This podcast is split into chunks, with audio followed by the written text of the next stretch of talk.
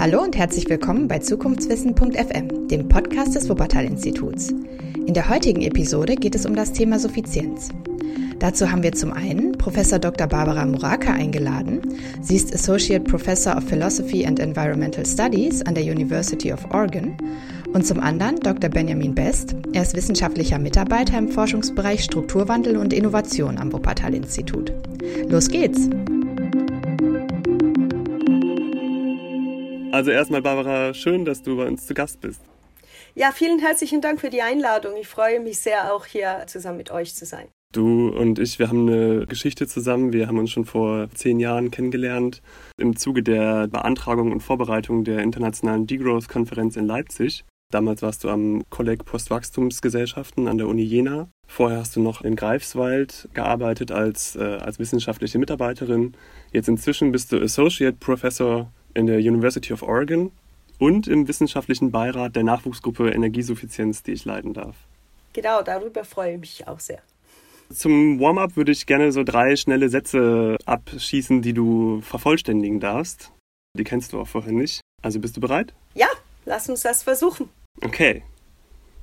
Einer der Menschen, die mich in meinem Leben am meisten inspiriert haben. Oha.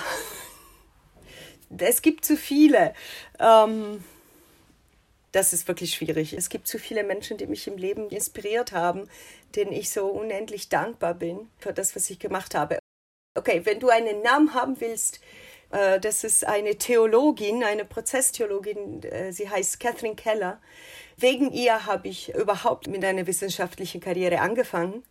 Sie hat mich inspiriert mit ihrem radikal relationalen Denken vor vielen, vielen Jahren und für mich ist sie ein Vorbild wie man gleichzeitig Wissenschaftlerin sein kann und aber auch extrem engagiert für eine bessere Welt. Was meinst du mit relationalem Denken genau? Die Idee, dass die ganze Welt eigentlich aus Relationen besteht, äh, mehr als aus getrennten Dingen und Entitäten mhm. oder wie Philosophen lieber sagen, Substanzen. Ähm, wir sind, wir selbst, aber alles andere in der Welt auch, äh, sind Knoten von, äh, von Relationen, von Beziehungen, die sie ausmachen. Ja, das ist schon mal sehr spannend. Ähm, die nächste Frage ist, äh, Diversität und Internationalität ist in der Wissenschaft wichtig, weil? Weil sonst Wissenschaft wird ähm, eine eigene kleine Blase die sich selbst dasselbe wiederholt und wenn die Position in einer äh, mächtige Stellung ist, dann denkt auch sogar Recht zu haben. Mhm. Aber ohne Diversität und Internationalität ist nicht nur uninteressant, ist auch schlechte Wissenschaft, ist einfach schlechte Objektivität. Mhm. Äh, diese drei Dinge unterscheiden die Wachstumskritik im deutschsprachigen Diskurs von internationalen Diskussionen der deutschsprachige Diskurs hat immer noch so gewissermaßen einen Fokus auf Suffizienz, auf individuelle Suffizienz und individuelle Lebensstile. Im internationalen Diskurs glaube ich, der Fokus ist stärker auf kollektive Prozesse für die Veränderung von gesellschaftlichen Bedingungen. Internationaler Diskurs ist ein bisschen zu breit. Ich würde als zweite noch den Unterschied zwischen dem nordamerikanischen Diskurs, vor allem US-amerikanischen Diskurs, wo Postwachstum oder Degrowth immer noch negativ eingesehen wird oder pessimistisch.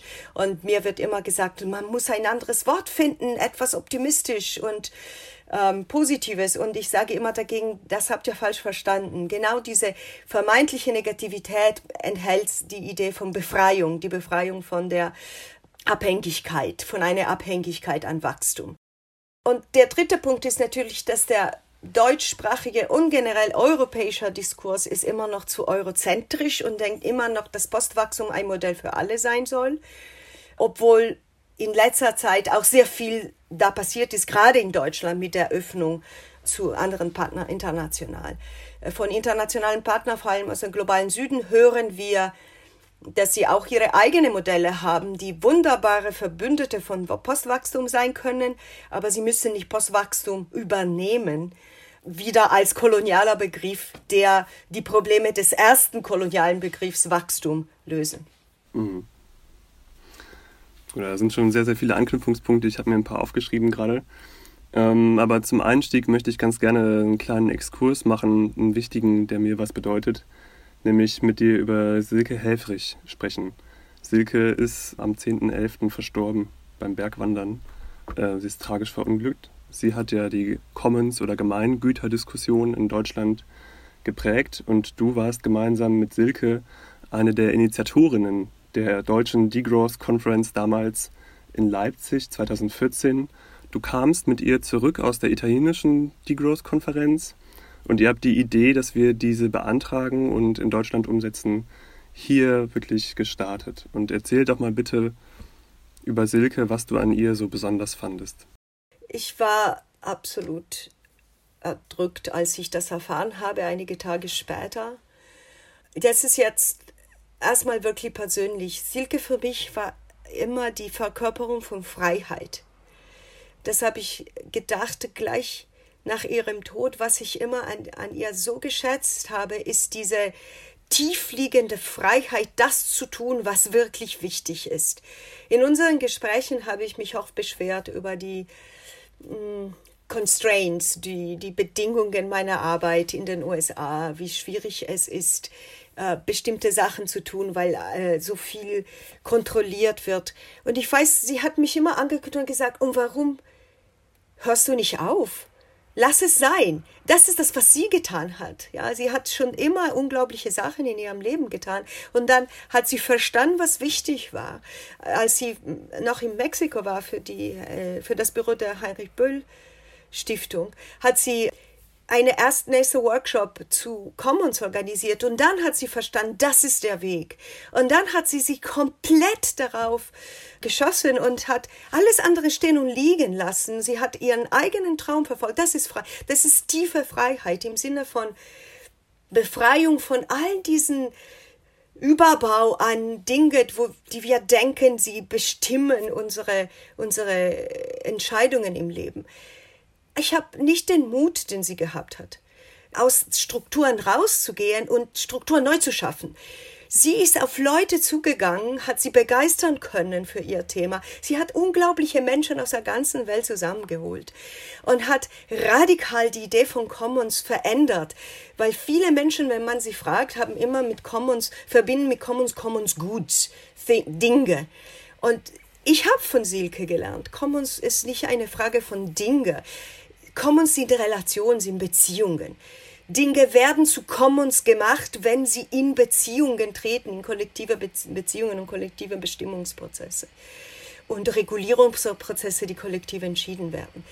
Ich habe ihren unglaublichen Mut immer bewundert und ich, ich kann nicht mal beschreiben, wie, wie, was für ein, ein, ein, ein Verlust es ist, sie nicht mehr zu haben, weil sie ist eine von diesen Menschen, die ist ein Magnet gewesen. Sie hat die, das Beste von, die besten Menschen und das Beste von allen Menschen herausgezogen sozusagen, angezogen und äh, Unglaubliches getan. Ich hoffe, dass wir alle weitermachen, was sie äh, angefangen hat. Äh, das wird schwierig ohne sie. Ja. Ja, ich äh, kann das total unterstützen und es war wirklich äh, für mich auch ein Schreck, dass das so schnell passiert, also viel zu früh passiert ist. Und sie ist ja eine ganz wichtige Person gewesen, einfach um Brücken zu bauen zwischen Stiftungen, zwischen der Praxis und zwischen der Wissenschaft und war selber ein Zwitterwesen zwischen diesen, zwischen diesen unterschiedlichen Akteuren, ist selber sehr aktiv gewesen und ähm, ich kann nur empfehlen, ihr Buch, ähm, ihr letztes Buch, Frei, Fair und Lebendig, die Macht der Commons. Das macht natürlich einen ganz großen Unterschied, jetzt zu wissen, die Person, die das geschrieben hat, lebt nicht mehr. Das ist einfach ein anderes Lesen. Aber dieses Buch möchte ich allen Hörern hier des Wuppertal-Institut Podcast gerne empfehlen. Und der Titel könnte wirklich eine Beschreibung von Silke sein. Mhm. Als ich den Titel gesehen habe, dachte ich, ist es ihre Autobiografie? Mhm.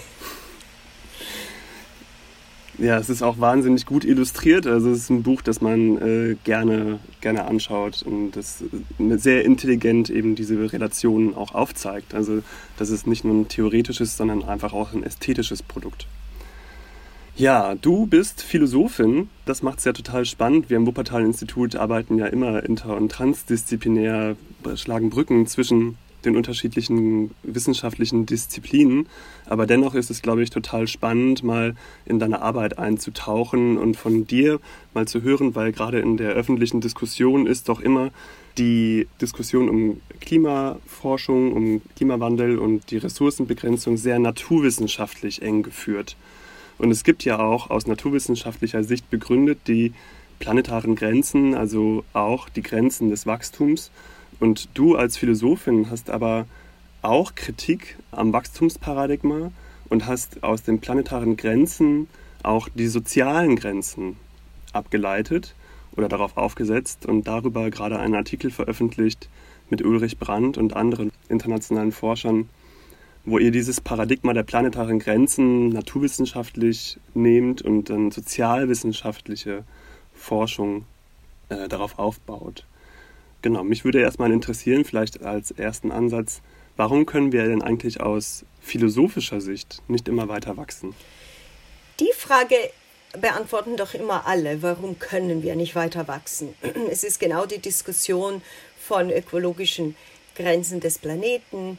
Ähm, ich finde interessanter, die Frage ein bisschen aufzu, auszuweiten und nicht nur die Frage des Könnens, sondern auch die Frage des Dürfens und des Wollens zu stellen. Aber ganz kurz auf die Frage des Könnens, weil ähm, das äh, kapitalistische Wachstumparadigma hat eine Weile funktioniert und ich rede von dem sogenannten postfordistischen Zeitalter, insbesondere nach dem Zweiten Weltkrieg, die sogenannten Boomjahre, 50er, 60er etc. Und davor auch teilweise schon mit der Industrialisierung. Aber das, das war schon immer ein parasitisches Paradigma. Also das unglaubliche Wachstum in den Ländern des globalen Nordens hat nur funktioniert aus, auf der Grundlage von Ausbeutung aus anderen Ländern. Wir können nicht mehr weiter wachsen, nicht nur, weil es ökologische Schwellen gibt. Ich benutze lieber den Begriff der Schwellen als der der Grenzen nach diesen Schwellen Dinge werden nicht mehr so stabil und insofern problematisch selbst für das Wirtschaftssystem. Aber es gibt auch soziale äh, und soziokulturelle und subjektive individuelle Grenzen dessen, weil Wachstum impliziert nicht nur die Überausbeutung von natürlichen Ressourcen und Senken, also, äh, sondern auch die Überausbeutung von menschlicher Energie, von psychischer Energie, seit den 70er Jahren insbesondere.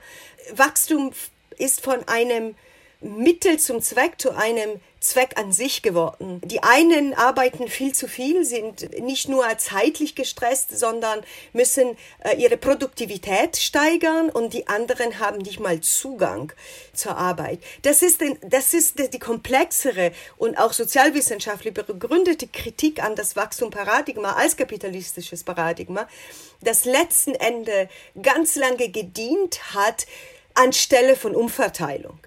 Wir können nicht weiter wachsen, weil das in, in einem immanenten Widerspruch äh, uns selbst ähm, befinden mit weiter wachsen. Aber wie ich gesagt habe, wir dürfen es auch nicht, weil Wachstum parasitisch ist und auf Kosten anderer Menschen und nichtmenschliche Wesen passiert. Und die, die Frage, die mich am meisten interessiert, ist, wollen wir das überhaupt? Und wer ist das Wir, der diese Frage stellt? Mit der Frage des Wollens äh, will ich darauf hin, dass Wachstum als Ziel zu nehmen, letzten Ende äh, und längerfristig äh, im, im Widerspruch steht mit Vorstellungen eines guten Lebens. Wachstum war für einige Menschen auf der Welt verbunden mit einem Versprechen von einem guten Leben. Das war nie für alle der Fall. Jetzt ist es selbst für diese äh, Gruppen von Menschen nicht mehr der Fall. Also Wachstum hält nicht mehr dieses Versprechen. Und dann es ist langsam an der Zeit, diese magische Zauberwand, das alle Probleme immer anscheinend für uns gelöst hat, äh, loszulassen.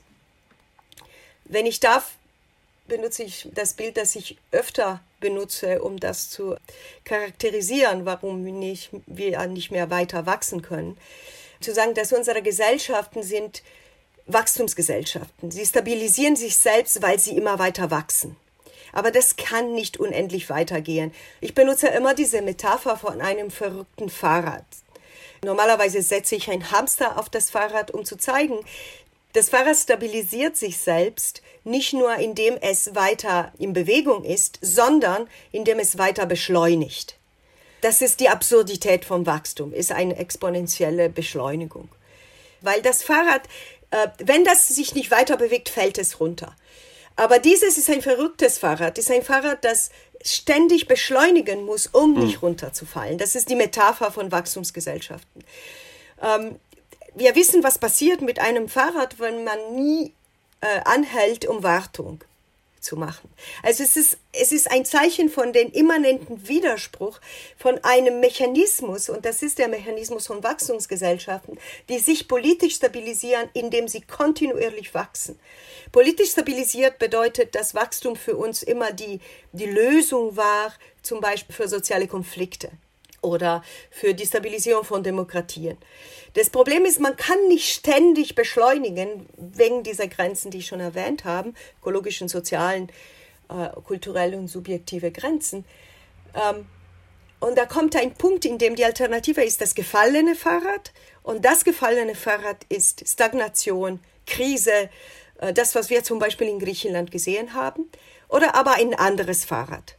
Und wenn ich diese Metapher artikuliere, zum Beispiel bei meinen Studierenden, nehme ich ein Dreirad stattdessen.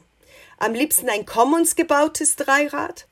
Da kann man sich trotzdem weiter bewegen, aber man ist nicht mehr verdammt, immer weiter zu gehen oder nicht auf diese Beschleunigung, mhm. um sie weiter zu bewegen. Das geht ja noch ein bisschen darüber hinaus, was wir unter der alternativen Wohlfahrtsmessung verstehen. Ne? Wenn wir diese Ziel-Mittel-Relation beibehalten und sagen, gut, das Bruttoinlandsprodukt ist kein tauglicher Indikator, um gesellschaftlichen Fortschritt zu messen. Dann nehmen wir einen anderen Indikator, da gibt es ja welche wie Sand am Meer, nehmen wir den UN Development Index und tauschen diesen als Zielparameter aus. Dann ähm, hätten wir nichts an der Fahrradmetapher verändert, sondern würden versuchen, dahingehend immer weiter zu wachsen. Und du sagst aber, es braucht mehr, auch einen gesellschaftlichen Umbau, um wirklich eine, eine nachhaltige, eine tragfähige Gesellschaft zu erreichen. Weil Wachstum nicht nur eine Frage von Indikator, Indikatoren ist. Die Kritik an Bruttoinlandprodukt geschenkt. Äh, da ist so viel Kritik und das ist auch legitim und mittlerweile haben das viele eingesehen. Aber Wachstum hat eine strukturelle Funktion mhm. zur Stabilisierung moderner Gesellschaften. Und man muss sich das vor Augen führen, sonst riskiert man das gefallene Fahrrad. Ich finde, der Unterschied zwischen Schrumpfung und Postwachstum ist es Schrumpfung, ist die Gesellschaft so wie sie war, der gleiche identische Fahrradrahmen, bloß ohne Wachstum. Und das ist Krise, vor allem Krise der Demokratie. Mhm. Äh, und Postwachstum ist eine radikale Alternative, eine Veränderung des Fahrradrahmens. Gesellschaftliche Strukturen, die auf Wachstum ausgerichtet sind, müssen verändert werden. Das beste Beispiel in den USA, das unmittelbarste Beispiel hier ist, dass die ganze Renten der Leute sind gebunden an die Börse. Wenn die Börse nicht mehr wächst, können die Leute nicht in Rente gehen. Das heißt, man muss vorsichtig sein zu sagen, wir sollen aufhören zu wachsen, weil hier geht es um die Existenz von Millionen und Millionen von Leuten. Man muss erstmal das entkoppeln und das ist nur ein Beispiel von vielen. Gesellschaftliche Stabilisierung von Wachstum entkoppeln. Mhm. Stabilisierung meine ich äh, Reduzierung von sozialen Konflikten zum Beispiel. Nicht nur Stabilität, Stabilisierung meint auch die Legitimierung der Demokratie. Ja, in Deutschland hat ja auch das Wuppertal-Institut ganz stark diese Postwachstums- und auch Suffizienzdebatte mitgeprägt. Und Uta von Winterfeld, meine Kollegin, hat den Kernsatz in ihrer politischen Theorie der Suffizienz, dass niemand immer mehr haben wollen muss. Niemand soll immer mehr haben wollen müssen. Und heute ist es ja oft auch genau andersrum. Also wer etwas nicht will, der muss oft einen ungeheuren Aufwand betreiben um vor Zumutungen geschützt zu werden. Also wenn man Digitalisierungsangebote äh, nicht wahrnehmen möchte, ähm, muss man einen ungeheuren Aufwand betreiben. Äh, denn man wird auch in diese Prozesse hineingezwungen. Ähm, und Uta von Winterfeld sagt, um vor diesen Zumutungen geschützt zu werden, das sei eben die Aufgabe der Politik.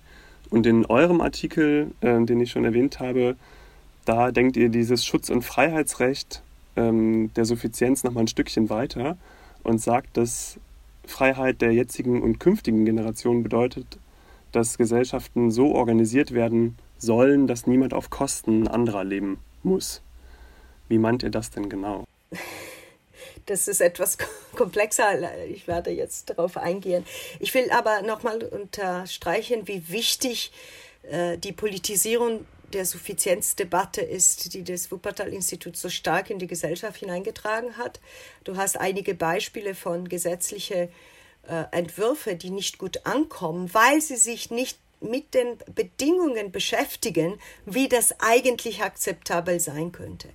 Und wenn wir von Bedingungen der Akzeptabilität reden, geht es nicht nur um materielle Bedingungen, sondern geht es auch um was ich intersubjektive Bedingungen nenne oder Bedingungen, die bezogen sind auf gegenseitige Anerkennung. Mhm. Es ist schwierig, Menschen zu sagen, dass sie kein Anrecht auf Einfamilienhaus haben, wenn sie für Generationen dachten, dass Einfamilienhaus bedeutet, zur Gesellschaft dazuzugehören.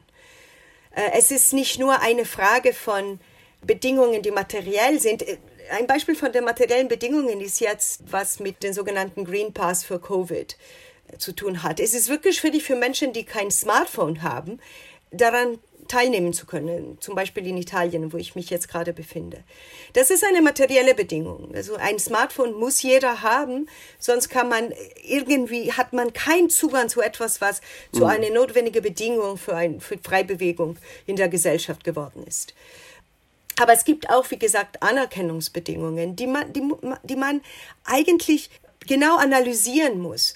Ich fürchte manchmal, dass die Grünen mit, mit bestimmten Slogans ihre eigene Klientel befriedigen, mhm. die sehr gerne vegetarisch oder vegan sind, die zu Anerkennungszwecke kein Einfamilienhaus brauchen, weil es cooler ist, irgendwie in einem Mehrfamilienhaus zu leben, aber sie haben es nicht nötig für ihren gesellschaftlichen Status. Die Frage ist, wie kann man dies anderen äh, gesellschaftlichen Schichten und Gruppen erzählen? Und wenn man diese Frage nicht ernst nimmt, werden diese Versuche immer in der Luft bleiben. Und man muss sich fragen, warum in Deutschland zum Beispiel Tempolimit so bedeutsam ist. Natürlich gibt es strukturelle Gründe deswegen. Deutschland als großer Autoproduzent. Ja? Mhm. Man muss an die Wurzel gehen von dieser Frage.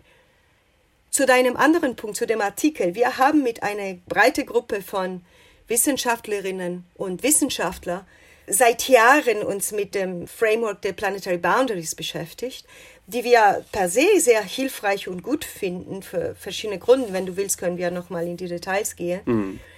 Aber wir fanden das auch mangelhaft, weil das zu stark aus einer naturwissenschaftlichen Perspektive kam, zwar die Notwendigkeit artikulierte, auch soziohistorische Treiber und Bedingungen zu analysieren, aber das nicht tat.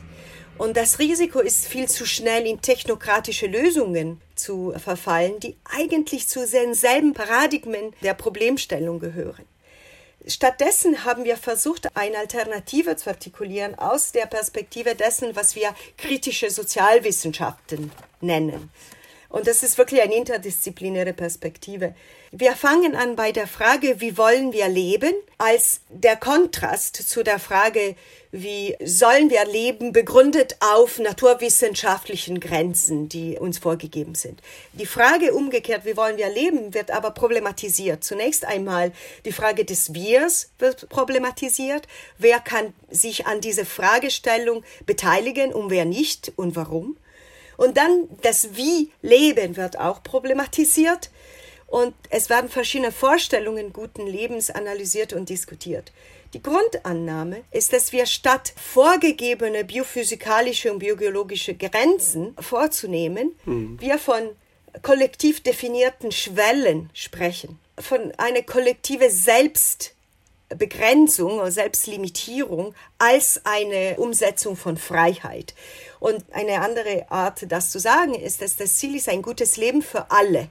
Das Problem ist, wenn man das gute Leben nur aus einer individuellen Perspektive artikuliert, dann bedeutet meist mein gutes Leben, dass es nur möglich ist auf Kosten vom guten Leben anderer. Und dann artikulieren wir einen alternativen Freiheitbegriff, der definiert wird, wie du gesagt hast, als die Freiheit, nicht auf Kosten anderer leben zu müssen. Mhm. Und heutzutage haben wir bestimmte systemische Strukturen, die uns das nicht ermöglichen. Ich kann als Konsumentin sehr gering alternative Lebensstile durchführen, weil es systemische Beschränkungen gibt, die das nicht ermöglichen. Also das wäre ein Recht, so eine Freiheit zu haben und nicht gezwungen zu sein, auf Kosten anderer leben zu müssen. Wenn man das so dreht, wird der Freiheitbegriff neu formuliert, aber nicht radikal neu, weil dieser Freiheitbegriff beruht in der Vorstellung von Freiheit als Autonomie. Wortwörtlich Autonomie bedeutet, sich selbst die eigene Gesetze zu geben. Nur in, im Allgemeinen, in der neoliberalen Verständnis von Freiheit, wird Autonomie rein individuell verstanden. Aber die Idee von Freiheit als Autonomie ist, dass ich niemand anderen gehorchen muss, sondern nur die Regeln und Gesetze, die ich mir selbst gegeben habe. Das radikalere Verständnis von Freiheit als Autonomie ist nicht nur individuell, sondern kollektiv.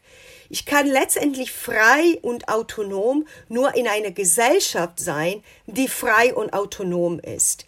Also eine Gesellschaft, die sich kollektiv die eigenen Regeln und Gesetze gibt, also die eigenen Grenzen und Schwellen gibt, die kollektiv entscheiden, wie die Gesellschaft leben will. Und das ist natürlich nicht einfach, sondern ein konfliktbehafteter Prozess der Punkt ist, das, was uns als Freiheit wortwörtlich verkauft wird, ist eine heteronome Freiheit. Das heißt, bestimmten Regeln und Gesetzen folgen, die uns aufgezwungen werden durch die Dominanz von bestimmten Wirtschaftsstrukturen, die Konsumismus brauchen, um zu funktionieren. Mhm.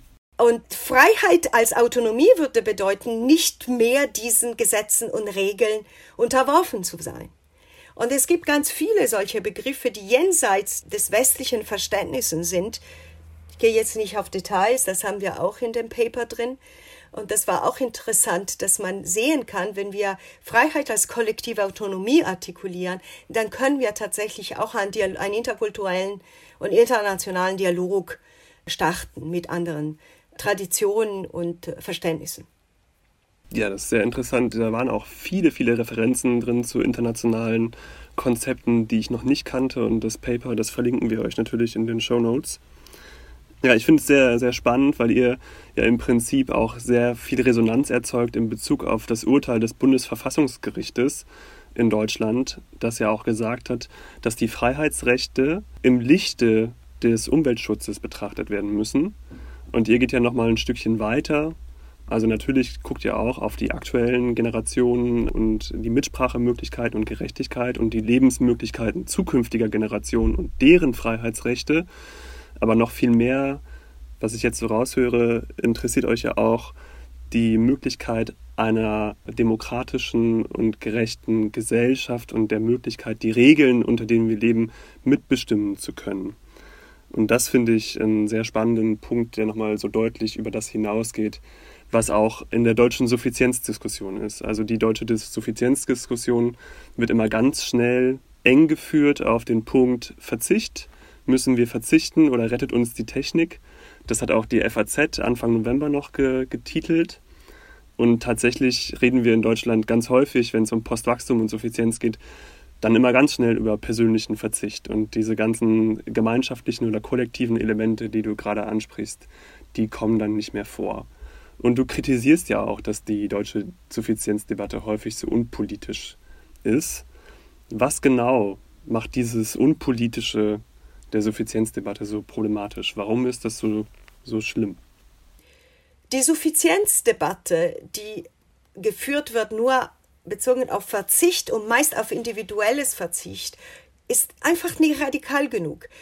Das passt innerhalb des Systems, des Wirtschaftssystems, in der wir jetzt leben, wunderbar. Individuelle Konsumentinnen und Konsumenten können natürlich alternative Wege wählen, können alternativ konsumieren, äh, vielleicht weniger oder qualitativ wertvolles, wertvoller konsumieren. Das passt wunderbar in das System, das die eigentliche Ursache und der eigentliche Treiber ist der Situation, in der wir uns jetzt selbst befinden. Das ist auch einer der Kritiken, die wir in dem Paper, was du erwähnt hast, an die Planetary Boundaries richten. Und zwar, dass sie zwar sagen als Lippenbekenntnis, dass man sich die soziopolitischen Treiber anschauen muss, aber de facto wird das nicht getan. Es wird angenommen, dass menschliche Wirtschaften ist ein Problem für das ökologische System. Und das ist nicht menschliches Wirtschaften im Allgemeinen, sondern ist eine ganz besondere Form des menschlich, menschlichen Wirtschaftens, und zwar soziohistorisch entstanden durch die verschiedenen Formen und Phasen von Kapitalismus. Das ist ein Wirtschaften, das strukturell auf keine Grenzen ausgerichtet ist, weil das Ziel ist die kontinuierliche Steigerung von Profite. Und insofern Konsum gehört zu dieser Logik dazu. Menschen wurden getrichtert, mehr und mehr zu konsumieren, um zum Beispiel einige der immanenten Krisen der kapitalistischen Überproduktion zu lösen. Jetzt Individuen zu sagen, dass sie das ändern sollen, als wäre es wäre es einfach eine Frage von ihren Wünschen und Präferenzen gewesen, ist ein bisschen, ähm, wie soll man das sagen, ähm, it's not innocent. No? Mm. Äh, ist, ist nicht, ähm, dahinter steckt wirklich ein Unwille, sich mit den eigentlichen Ursachen zu beschäftigen.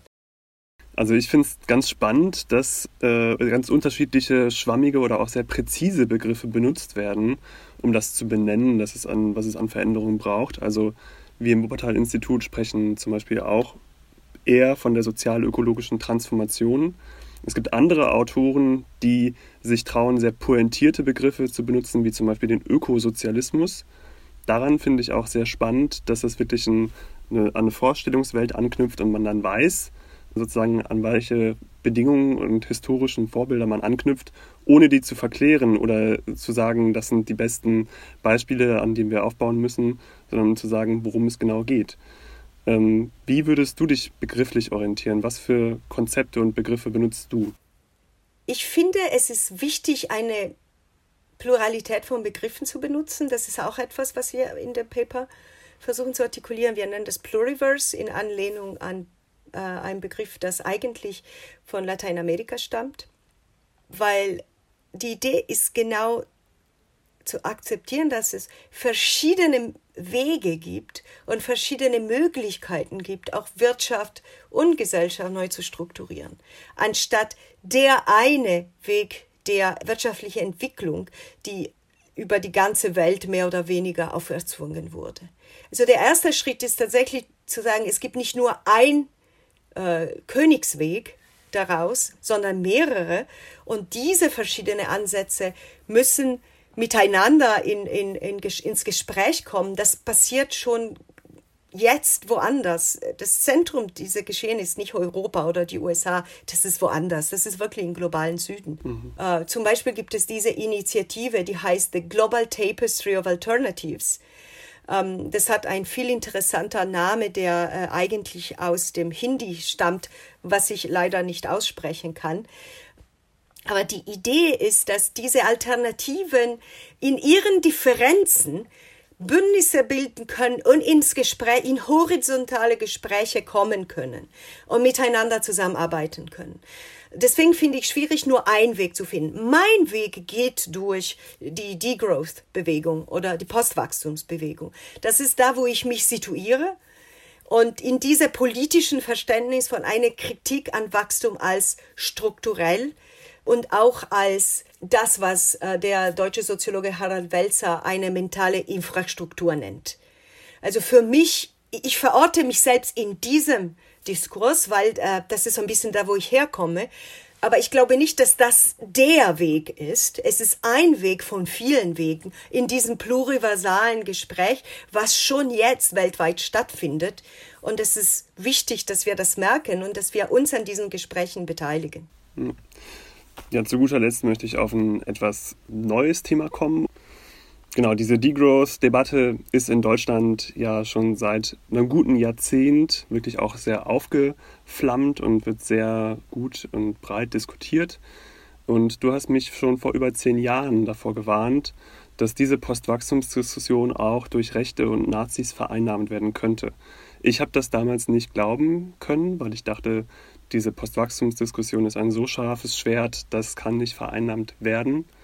Und ich habe das ja auch immer als weltoffenen und emanzipatorischen Ansatz eingeschätzt, also genauso wie du jetzt gerade ihn referiert hast. Aber heute sehen wir, dass die völkisch-identitäre Bewegung in Deutschland die Postwachstumsökonomik als eine Art ökologisches Programm adaptiert. Also dass sie nicht mehr in Fundamentalopposition gegen eine Ökologie geht, gegen ökologisches politisches Programm, sondern Postwachstumsökonomik relativ nahtlos einfügen kann in ihre politische faschistische Programmatik. Und das passiert beispielsweise in Publikationen wie Die Kehre, wo eben betont wird, die prägnant betont wird, der lokale Umweltschutz, die Rücknahme von globaler Mobilität, die Rücknahme von moderner Arbeitsteilung und eben betont wird, welche gemeinschaftlichen Formen von Produktion und Rücknahme von Konsum es braucht. Und diese Verschiebung nach rechts innerhalb des Diskurses macht mir große Sorgen und mir fehlt da auch eine Positionierung der Postwachstumsbewegung gegen diese Tendenz. Wie blickst du auf dieses Thema? Vielen Dank, dass du das erwähnst. Das ist das, was mir schon seit langem, wie du sagst, Kopfschmerzen bereitet. Und das findest du überall. Ich hatte jetzt diese neueren Entwicklungen in Deutschland nicht so genau verfolgt. Das gibt mir wirklich zu denken. Das geht zurück auf eine lange Tradition der, äh, der Umweltbewegung. Äh, ein, ein ganz großer Teil der Umweltbewegung war schon immer offen, hatte schon immer eine offene Flanke für eine faschistische, ähm, für ein faschistisches Abdriften. Das geht zurück auf die Arbeiten von André Gortz Anfang der 70er Jahre, wo er quasi uns vor der Alternative stellt, entweder Ökofaschismus oder Ökodemokratie. Und in seiner Artikulierung von Ökodemokratie benutzt er eben diesen Begriff von kollektive Autonomie, die ich vorher äh, erläutert habe. Das Problem generell ist ein bestimmtes Verständnis von Umwelt und Natur, was vollkommen losgelöst ist von den aktuellen Formen der gesellschaftlichen Beziehungen und der gesellschaftlichen Naturverhältnisse, in denen Menschen unterschiedlich auf der Welt mit ihrer ähm, natürlichen Umwelt äh, schon immer umgegangen sind. Diese Trennung zwischen Natur und Gesellschaft, das so stark verwurzelt ist in dem westlichen Denken, ist mitunter eine Ursache. Weil durch diese Trennung kann man Natur konstruieren als eine andere Matrix, die man schützen muss, äh, aber komplett getrennt von der Art und Weise, wie Menschen schon immer in Verbindung, in, in transformativen Verbindung waren mit ihrer natürlichen Umwelt. Ähm, und das bleibt verwurzelt in unserem Selbstverständnis. So viel Umwelt- und Naturschutz ist leider immer noch in diesem Denken Natur per se an sich getrennt von menschlichen Prozessen und auch von, Mensch von wirtschaftlichen Prozessen. Ein bisschen davon steht sogar in den Planetary Boundaries. Ich meine überhaupt nicht, dass sie irgendein ökofaschistisches Abdriften in sich hätten, aber diese Idee, man setzt die Grenzen und da drin dann menschliches Handeln, das war noch nie so. Und diese Trennung öffnet den Weg für eine für ein ökofaschistisches Verständnis, weil man kann Natur sagen lassen, was man will. Natur spricht nicht von sich aus. Und man kann das ausnutzen, um zu bestimmen, was natürlich gegeben sei. Der ganze Begriff von äh, verschiedenen Ethnien und Rassen beruht auf diesem absurden Verständnis von Natur als komplett getrenntes Grundlage für irgendwelche Wahrheitsaussagen. Also, und, dann der Schritt ist sehr kurz von einem Verständnis von Natur als Getrennung gegeben, die von irgendjemand eingelesen wird, als Begründung zum Beispiel von den Rassendifferenzen. Und das ist das, was die Faschisten tun zu einem Verständnis von schützen unsere eigene Natur in Deutschland, von unserem Wald, von unseren natürlichen Ressourcen hier. Und das wird ganz, ganz schnell mhm. ausgenutzt für diese, für dieses Narrativ. Der zweite Punkt ist aber auch ein bisschen die Schuld der Gegenseite. Und das Problem ist, dass wir den Begriff von Fortschritt an Wachstum und an kapitalistisches Wachstum gekoppelt haben und die Idee von gesellschaftlicher Entwicklung als etwas, was nicht unbedingt materiell wirtschaftlich sein muss, haben wir aufgegeben in einem bestimmten Sinne von Produktivismus und Produktivität. Das Problem ist, dass die Kritik gegen den Produktivismus, die Kritik gegen die systemische Zwänge von kapitalistischem Produktivismus wurden auch im Prinzip jetzt der extremen Rechte überlassen. Das war anders schon in den 70er Jahren, wo man eine radikale linke Kritik am Produktivismus hatte. Aber das wurde auch von Gewerkschaften, von linken Parteien ziemlich schnell aufgegeben. Was wir jetzt brauchen, ist eine radikale Kritik von der Entwicklungsideologie, wobei Entwicklung äh, gekoppelt ist als an einem bestimmten wirtschaftlichen Verständnis, die aber offen ist, offen ähm, für diese Idee, die ich schon artikuliert habe, vom Pluralismus. Man spricht zum Beispiel von offenem Lokalismus, die nicht auf diese Idee von verschlossenen Blasen, die auch kulturell homogen geht, sondern dass schon immer die Offenheit von Austausch, Zusammenarbeit, Ko Kooperation und internationalen Beziehungen, die schon immer gegeben waren, nochmal stärkt. Wo ich gerne einhaken würde, Barbara, ist bei der ähm, getrennten Welten zwischen dem Menschen und der Natur. Das führt ja so ein bisschen zurück auf das, was du schon anfangs gesagt hast mit der Relationalität, die dir so wichtig ist. Und da wäre jetzt auch meine letzte Frage, ob wir eigentlich ein anderes Menschenbild brauchen, um aus diesen sozial-ökologischen Krisen grundlegend herauszukommen. Also ein Menschenbild, das uns als in Verbindung mit der Natur und mit anderen Menschen zeigt.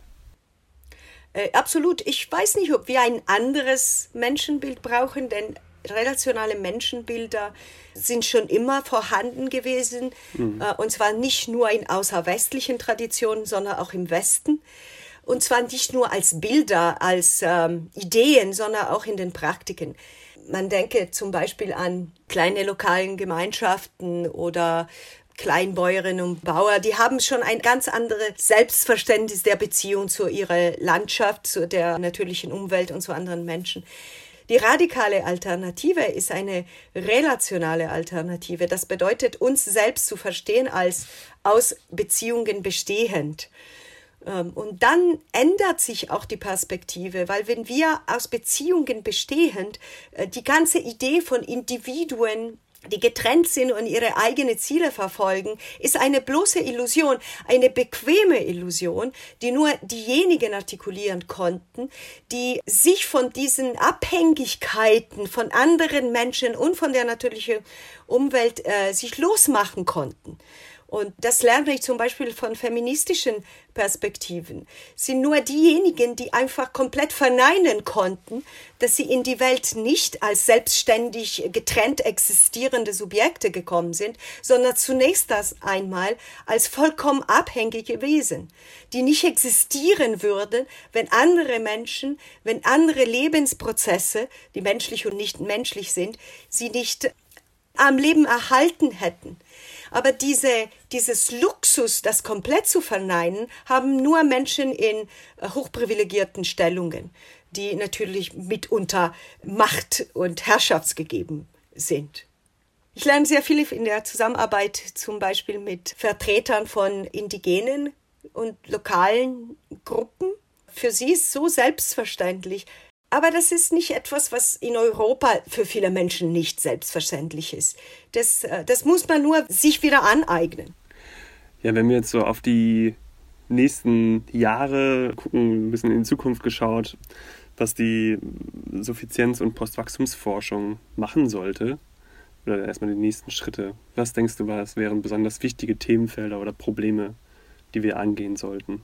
Eine der Kernprobleme ist die Frage von der Entkopplung zwischen Arbeit und Einkommen, weil das ist einer der, Kern, der Kernstrukturen, die so stark vom Wachstum abhängig ist. Es gibt viele Projekte, viele Pläne dazu und man muss einfach weiter experimentieren. Und wie ich schon vorher gesagt habe, es muss nicht nur ein Weg geben, der für alle gut ist. Es können unterschiedliche Wege experimentiert werden. Das ist für mich ein Kernpunkt. So ein konkretes Beispiel, wie man das angehen könnte, wäre mit dem bedingungslosen Grundeinkommen, das sich finanziert aus der Besteuerung von CO2 und Ressourcen, wo man sagen kann, okay, für das Auskommen der Menschen ist gesorgt durch eine Art Grundeinkommen und dadurch entkoppeln wir Arbeit und Einkommen voneinander. Das ist ein schönes Modell. Ein anderes Modell, was ich auch sehr interessant finde, ist das, was in Frankreich von einer der Degrowth-Gruppe entwickelt wurde, wie Dotation en Conditional d'Autonomie. Mhm. Kannst du mir helfen, das ins Deutsche zu übersetzen? Das ist sozusagen die, der Zugang zu Leistungen bzw. zu lebensdienlichen Leistungen ohne Bedingungen zu geknüpft zu haben.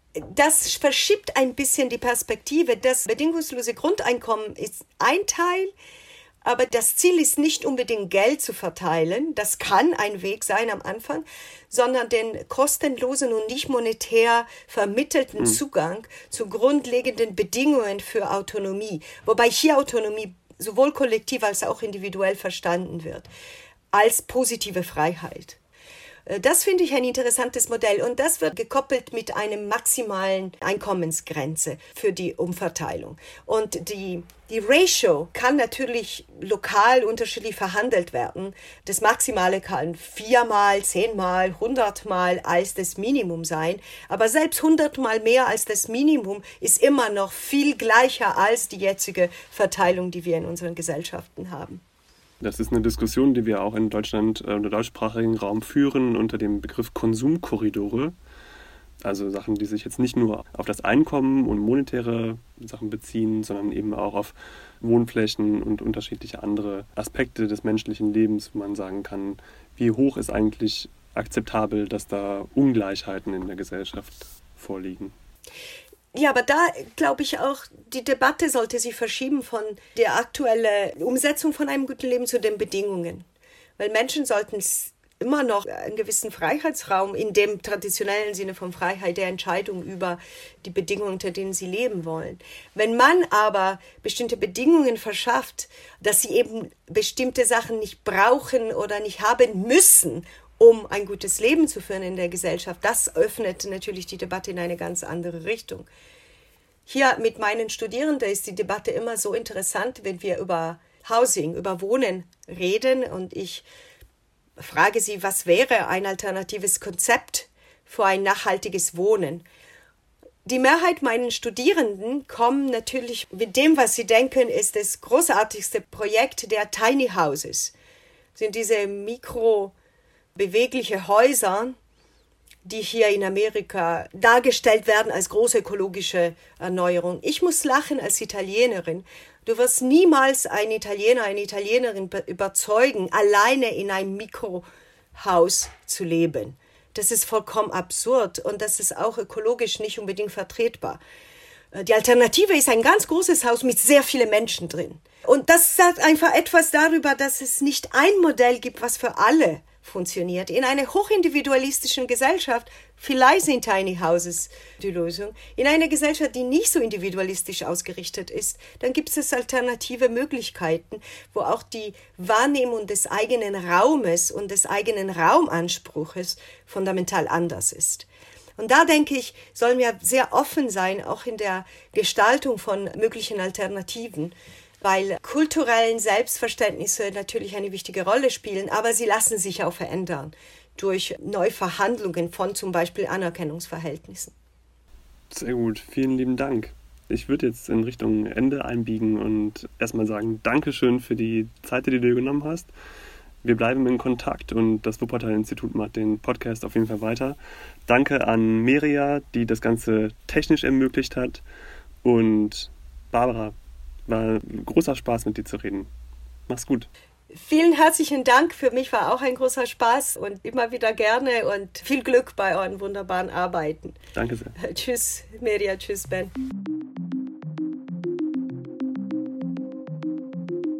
Das war eine Episode des Podcasts Zukunftswissen.fm des Wuppertal-Instituts. Alle Episoden des Podcasts und noch viele weitere Informationen zur Nachhaltigkeitsforschung am Wuppertal-Institut findet ihr unter www.zukunftswissen.fm.